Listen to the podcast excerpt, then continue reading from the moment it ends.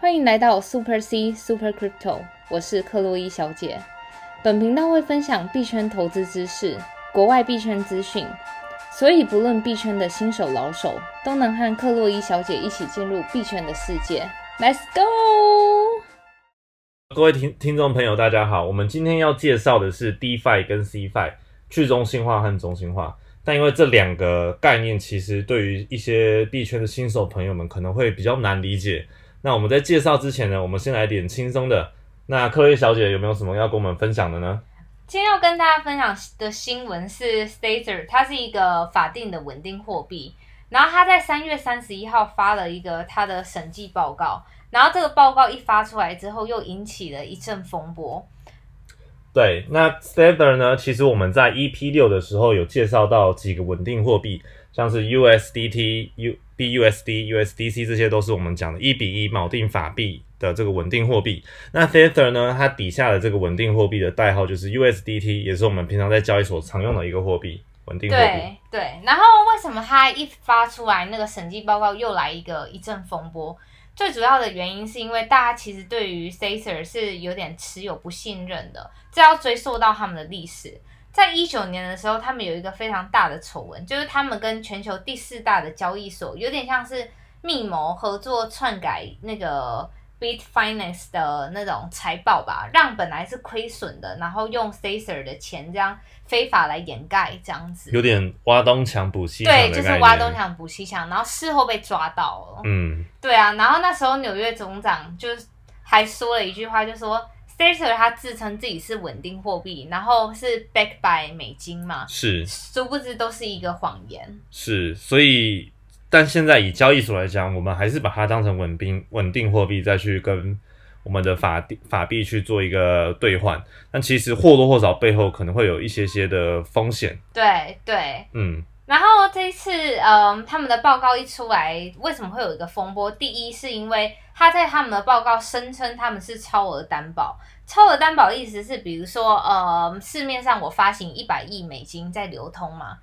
发行一百亿的 USDT，然后我担保的金额是超过一百亿，可能说一百一十亿，然后这叫超额担保。他们在那个报告书说，哦，他们是超额担保，然后大家就觉得也是满脸问号。为什么满脸问号的原因，是因为一七年他们也是宣称自己超额担保，或是有稳定的，就是一百 percent 的担保。不过那个事情是在他发报告那一天。他才把他剩下的钱补上，意思是说他当初可能在市面上流通五亿美金，然后他可能在呃发报告之前，他们的实际上的在他们金库里面的美金可能是只有不到一亿。然后是在发报告当当天，马上从可能别的地方把钱这样补起来，补说哦，我现在有五亿，就在那一天而已。所以这一次那个报告一发了，大家就觉得说啊，大他是不是又来搞同样一出戏嘛？再搞一次这样。这样的话其实蛮危险的，等于是说，假设我今天手上只有一亿，但是我就跟你讲说我要发三亿四，类似这样的概念，但其实它的限值只有一亿。那这样的话，某种程度上说起来，它其实。不能算是很完整的一个我们讲一比一的稳定货币，而且我觉得现在感觉没有问题的原因，因为是因为现在是一个牛市，对牛市的时候大家就是我都缺钱来投资那种虚拟货币市场，我怎么会提钱？是，可是如果今天突然一个就就是像可能 COVID 之前那样子，或是一个金融海啸来了，大家在急用钱的时候，那这样那不就搞成一个挤兑风潮？就是我想要把我的 USDT 换回美金，但换不回来，因为他们那边根本就没有足够的美金担保。了解了解。对啊，这个概念其实许多比较币圈新手的朋友们大概有点难体会，但意思就是说，像 USDT 这个理论上应该是要一比一的这个稳定货币，它其实在跟就是在印就是在做 minting 去铸这个币的时候呢，它其实是。超额住了它原本现有的这个库存量的概念。嗯，那这样子的话，我想问克洛伊小姐，就是说，像其他其他我们一般在交易所看到的虚拟货币，就是说，对，除了 USDT 以外，那举例来讲，像可能 BUSD 啊、PX 啊、HUSD 这一类的稳定货币，正常的程序，他们今天要铸币，就是印这个，就是说发行货币的话，应该要走什么样的程序呢？对于这三个货币，PX、BUSD、HUSD，我是非常了解，因为。这三个货币，它是呃虚拟货币界由美国政府国家监管机关批准的，而且是在他们批准的八个虚拟货币能上市及买卖的，就包含这几个稳定货币。是，然后他们就是像你刚刚说的 minting 的这种 process 的意思是，比如说，嗯，对了，那个 minting 跟各位朋友解释一下，minting 就是我们讲的铸币的英文，就是我今天我有一笔钱，我希望这些发行商，也可以说是嗯。央行的概念，对，我打一笔钱给这个可以铸币的这个单位，然后请他帮我铸，假如说有一亿美金，那我嗯。希望这个单位帮我铸成一亿美金的可能 BUSD，看你是哪个稳定货币这样子。所以 minting 就是我们讲的铸币。嗯，那这整个铸币的流程其实就是呃那些铸币商，比如说现在 Binance 它需要发行一百亿 BUSD，对，那它就会先把 B 一百亿 BUSD 发给那个铸币发行商。是，市面上的铸币发行商能发行 BUSD、PAX 跟 HUSD 的，就是 Paxos 这间公司。对，就也就是说，这间公司它应该是要有得到政府的牌照，它才能做这种央行等级可以印钞票的概念的这个事情。对，它就是有拿到纽约政府的牌照，所以那时候如果假设那个 Binance 想要发一百亿的 BUSD 的话，他会先把钱打到 Paxos 的账的账号里面，是，然后 Paxos 那个账号是受美国纽约政府监管的，所以你就是有多少钱进来，我才能注多少。然后他们会有定期的做那种法律的审核，就是每个月都会做详细的审核，就避免那种 USDT 的情况发生。而且要再说另一个 USDT 的事情是，它不像 Paxos 一样，它是有拿到许可，就是因为 USDT 它的资产因为太不透明了，它资产担保不完全是美金，是，它有它还有用那个 Bitcoin 啊，其他去做担保。灌水的概念。对，所以那个美国政府不愿意发那个牌照给他，所以他是到开曼群岛去设立，然后去拿那个牌照。嗯开曼群岛就是那种光听到这个名词就觉得有稍微的一点风险。如此，之间这间公司单位还可以发发行这个稳定货币，我觉得要大家要稍微注意一下。对，但其实不可否认，就是 USDT 其实在各大交易所还是一个广泛被使用的稳定货币啊。对，我觉得嗯对我来说，它就是 too big to fail。就是我尽管发现它有问题，but I cannot do anything because it's too big。对啊，好，那所以第一个部分呢，就是我们先复习一下稳定货币的概念，就是我们市面上的 USDT、BUSD、USDT 这些稳定货币。那其实呢，在虚拟货币的这个世界中呢，会有一个角色，就是有点像我们现实生活的央行，它就是所谓的帮这些稳定货币发行货币的这个铸币商，铸是那个金字旁的铸，那英文名字叫 minting。像是 BUSD 啊这些稳定货币，当然都必须要靠像是刚刚克洛伊小姐提到的 Paxo 的这些可以做铸币的这些单位，那这些单位都是经过国家机关，就是有拿到牌照认可的发行商。嗯，所以其实虚拟货币的这个稳定货币的供给需求的产生就是这样子来的。那刚刚有提到，就是 USDT 这个货币，它在之前就有一些丑闻，像是可能呃，我们之前在交易所看到，有时候它的就是法定它的法定货币跟它自己本身发行的货币可能会稍微差一点点的幅度，不是完美的一比一这样子。嗯，对，对，然后加上刚刚有提到它的可能财报，其实报告书其实并没有很透明的揭露它的资产配置啊等等之类的问题。所以其实你去各大交易所，你可以看到，你就是用你的美金去兑 USDT，它会一直浮动，它不像是你用美金去兑 USDC，然后 BUSD、PEX 这种都是完全一定一比一，它是会浮动的，的大家可以去注意这个状况。对，好啊，那接下来我们要进入今天的主题了，就是介绍去中心化 DeFi 跟中心化 CeFi。那通常我们在进入这个币圈的世界的时候呢，我们常常提到说，诶，区块链就是一个去中心化的一个技术啊，等等之类的。那为什么今天又要再特别介绍 DeFi 跟 C Fi？那我们先请克洛伊小姐为我们大概介绍一下。DeFi 我先讲一下它的全名叫 Decentral Finance，它意思就是呃中间没有一个 middleman，就是中间第三者去干涉你的交易或是你的那种各种金融行为。是，它跟 CFI CFI 就是 Central Finance 最大的差别就是，像比如说你现在在银行，你想要去贷款，还是要去做一些 financial 的行为，都是有一个中间人在那里。是，比如说你玩股票好了，都是什么有纽约政府啊，或是什么纳斯达克这种中央机关去控制你的发行的数量等等等的。但是在 DeFi 的事件里面，没有这个人，也没有这个角色。那这样的话要要怎么样稳定整个币圈市场的状况呢？嗯，一般来说就回到很直觉，回到经济学角度，供给跟需求。是，然后供给需求的创造，除了我们人为去创造供需的话，它还有另一种，就是之前前面提到的做市商，他们做市商就是用一个。就是像 algorithm 去写一个 bot，然后就看，比如说哪边有价差，我这个钱就会从 A 流到 B，或是 B 流到 C，这样子流来流去，这样。所以去中心化的世界全部都是由代码组成的。对，了解。那像我们市面上只要是在区块链的这个技术上的任何一个币种，都是所谓的去中心化吗？嗯，也不是像你看我们刚刚提到的稳定货币 BUSD、PEX、HUSD、USDT，这都是经过一个中央机构去发行的。了解。所以这里我还要再讲一个概念，是中央化交易所。你常常看到在网络上看到 CEX、CEX versus DEX。C 那个 C 就是 central central 的 exchange，所以叫 CEX。了解。Central exchange 就像我们前面介绍到的，比如说你的币安啊，百呃币安 FTX 啊，Coinbase 这种，全部都是中央的交易所。哎，所以只要是做虚拟货币的交易所的这些，其实我都可以说它是中心化的这些。呃，交易所，嗯，也不是这么说，因为像你要做 KYC 的这种，就是身份验证这种，你开个户需要身份验证，这个我们统称叫它 CEX，就中心化交易所。可是像我们前面介绍到的 Uniswap、SushiSwap 这种，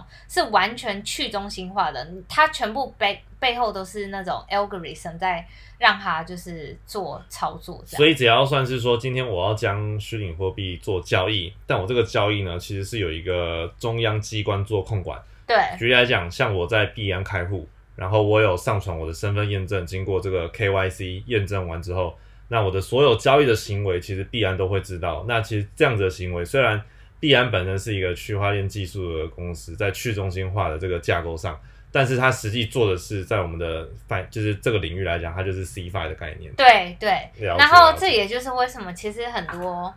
很多人会对这个有有所说法的原因，就是因为哦，你声称你自己是在做区块链技术，殊不知还是回归到那种中央控管的概念。因为虚拟货币的世界，是区块链的技术上，我们本身一个特色就是去中心化。那在去中心化的这个架构上呢，其实还是有这些中央机关，像是也不说中央机关，就是说像是中间人啊，对对对，middleman 的参与，这个的话其实它还是一个 C five 中心化的概念。对，但我不得不说，C five 是有它存在的必要。你看，就是像一些刚入行的新手，是光出金入金啊，然后什么 trading pair 都是搞不清楚，然后。你的钱被盗啊什么的，我还我根本就不知道什么是冷钱包、热钱包。那我到底要怎么跟大家一起玩这个就是 crypto 的世界？所以这些就是为什么这些 exchange 像 Coinbase，它的营业额会这么高的原因，是因为你看哦，就是一些新新入门的新手都可以很轻松的参与到这个虚拟货币的世界。是，对啊，了解。那 DeFi 的部分的话，就是有什么样的特点吗？嗯，DeFi 的特点就是将我们一直在提到的，就是它没有中间人，所以你完全不会有信任障碍。就你不会觉得说，哦，这个这个公司把我的资料外泄，或是这个公司拿我的资料去干嘛，都不会有这个问题。然后在第二点，就是你完全不需要经过身份验证。其实你看，我们像我们之前介绍的冷冷热钱包，我们去创那个 MetaMask 创钱包，你有需要做 KYC 吗？就根本不需要。所以这个就是很。很明显的，DeFi 根本它不需要个人的身份验证。了解了解，像你看哦，我们一般在做虚拟货币交易，假设去交易所，像是币安，然后我们在做交易的时候，其实我们不知道我们的钱包 address。对。但是呢，如果你今天是一个更深入的虚拟货币玩家的话，你会有自己的冷热钱包。对。那我们之前在冷热钱包那一集的时候有讲到，就是你会需要一个 address，人家才能打钱打虚拟货币给你。那这种假设是客位小姐打钱给我，我们是用 address 直接去做交易的话，那这个交易的过程就是我们讲的去中心化的概念，是没有人可以控管的。嗯嗯。那今天如果我要把我的虚拟货币，诶，我要把我的法币转成虚拟货币，在我的币安交易所里面，那中间控管的这个 middleman 就是币安。所以呢，我而且我在做这个交易的过程中，我本身就是要先在那边去开户，然后要过 KYC 认证嘛。对。那这个就是中心化的一个概念。所以其实去中心化的话。才是我们真正讲，就是你是 address 对 address，然后是像克薇小姐，她打钱给我，她其实根本不用知道我是谁，只要我嗯有我的 address 就可以打钱给我。对，啊，对啊，就是这个概念。然后，而且我觉得 DeFi 最让很多人，包括那些大型的传统银行机构，最让人振奋人心的就是它有非常非常多的应用，比如说像借贷，借贷是最直接的。嗯，然后像我们现在借贷就是要透过银行嘛，然后中间又要什么背景审核，审核你有没有就是有足够的担保啊什么的。对，但在去中心化世界，就是你可能有持有其他货币什么，它可以全部整合在一起，所以我就可以知道这个人大概可以借多少。是那他直接用那些那个城市码去算说，哦，那你最大可以借多少？是。是是，然后再第二个就是那种呃有稳定货币嘛，像我克洛伊小姐前一阵子有分享，我有投资一个嗯费，它是一个稳定货币，它是一个那个呃演算法演算法型的稳定货币。然后这种就是也是 DeFi 上的一个应用，真的对啊。然后大家想知道那个费我的后续的话，可以看我们的社团，我有 PO 我们的后续是怎么样。了解。对，然后再来 DeFi 也有就是 NFT，就最近很红的 NFT 都是 DeFi 上的应用。对诶对啊，那这样子的话，DeFi 对于我们这些新手而言，如果我们今天要进入这个领域的话，有没有什么部分是我们需要小心或是注意的呢？我觉得第一点就是我要跟大家就是再度宣导，近期非常非常多的骇客跟那种网络上的坏人，是他们会做一些假的那种长得很像官方网站的网哦，站。有点钓鱼。对，然后我们社团里面有成员分享说，他就是有被这个骗，所以大家真的真的千万要小心。所以像我，我一般做任何 DeFi 上的 program，我一定是去最那个他们的官网读过任何的那个详细的说明书，然后再去网络上做 double check，说确定是这个网。对了，顺带一提，如果克洛伊小姐你这边有个好的 DeFi 的 program 可以介绍给我们的话，就是嗯可以再分享到我们的粉丝专业的社团吗？那我们粉丝专业的名称叫做 Super C 克洛伊小姐，社团名称的话呢叫做 Super C 克洛伊小姐的虚拟货币交流区。嗯，那当然，刚刚克洛伊小姐介绍很多 DeFi program，有些是可以去可能挖挖币啊，或者是产生利息这些。那我们在里面有机会会做更多详尽的介绍，但是呢，还是要顺带一提，这些或多或少都是有一定的风险，所以大家还是要评估一下。嗯。嗯。而且为什么 DeFi 最近是一个大热潮？我相信你随便搜搜一个关键字，跑出来的结果就是好几百万个那种结是果。是是是，最主要原因就是因为 DeFi 实在太迷人，它的就是提供的利息呀、那种都是传统金融机构不了可能解，因为它有点是像不需要像币安这样的角色，我直接把利息提供给你，但前提是你要有热钱包地址、冷钱包地址，你才能玩这些 DeFi 的东西。而且我觉得，就是玩 DeFi 的 program 真的也要小心，因为像不同那个 network 之间的转换，比如说像这个是一个 Ethereum 的 program，你就一般新手来说，他根本就已经区别不出来。对 我现在像钱包到底是用哪就区别不出个？来，而且对，我有发现有一些听众朋友有在我们的社团，就是有问到说，他有一个冷钱包，但是他不知道说，诶，这个应用到底是建立在以太坊的技术上呢，对还是说它是用 BSC？哎 b s c 的全名是呃，Binance Smart Chain 对币安就是你，身为新手，你真的要理清这些概念。那相信这些比较艰涩的概念呢，我们也会在社团跟大家多做讨论。对，所以我跟你讲，就是 DeFi 它有它迷人的好处，可是，嗯，在这些高 APR 高利息的背后，你一定要小心。就是刚刚我们提到的，就是如果你是新手的话，我建议就是先透过 CFI 的一些中央化的机构这样子。了解，对啊，对像我们新手最安全的话，还是先去找可能币安啊、FTX，对，对先把里面的功能概念摸熟摸透。对然后呢，循序渐进的听克洛伊小姐的频道，我们嗯会介绍更多新手需要了解的部分，带你慢慢的进入整个虚拟货币、区块链技术的这个整个世界，然后了解相关的知识。那对这样子的话呢，相信各位可以就是对于整个领域有更多的了解喽。对。然后我们频道的规划就是，嗯，想要先告诉大家基础，然后一步一步带领大家走到 DeFi 的世界。对，所以期待我们可以一起往那个世界迈进喽。那如果听众朋友们，如果你是比较有一段操作时间，对于这个技术有稍微了解的话，那欢迎多到社团跟我们交流、互动、发问。那相信各位小姐也会尽力的去回复大家的问题的。对啊，就像今天我们社团的成员们也有跟我们分享，就是他使用 DeFi 那个 Pancake Swap 上面的一些经验，是，我觉得这都是一个很好的交流，期待大家就是可以多分享啊，一起这样好往前进。那相信今天的部分呢，讲到了 DeFi、CFi，如果各位还有不清楚的话，多欢迎到我们的粉丝专业或是社团去吸吸取更多的知识。那今天的节目就先录制到这边喽我们下次再见。See you